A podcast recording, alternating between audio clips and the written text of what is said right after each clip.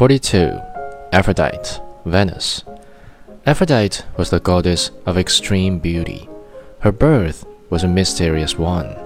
On one of those days, when the Olympians had begun to enjoy power in the universe, the floating bubbles of the sea glowed with holy brightness.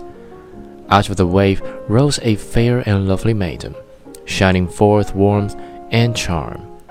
She was then taken by the ocean fairy maiden to Cyprus, which became her sacred island.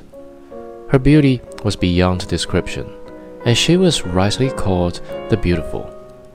Over her deathless shed was a golden crown. Her eyes were deep and soft, and her brows warm. Her long hair flowed over her delicate neck and white bosom. Her slender fingers and rosy white feet all added to her attractive grace and elegance.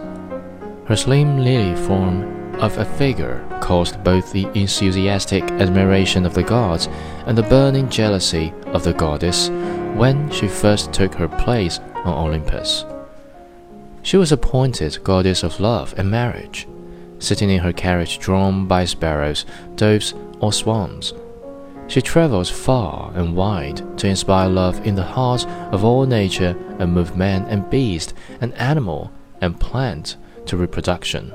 With the help of her little son, Eros, the god of love, she made many a tale of happiness and sadness in the life of gods and men. Being less serious, she introduced the idea of free love into married life. She was never faithful to her husband, Hephaestus.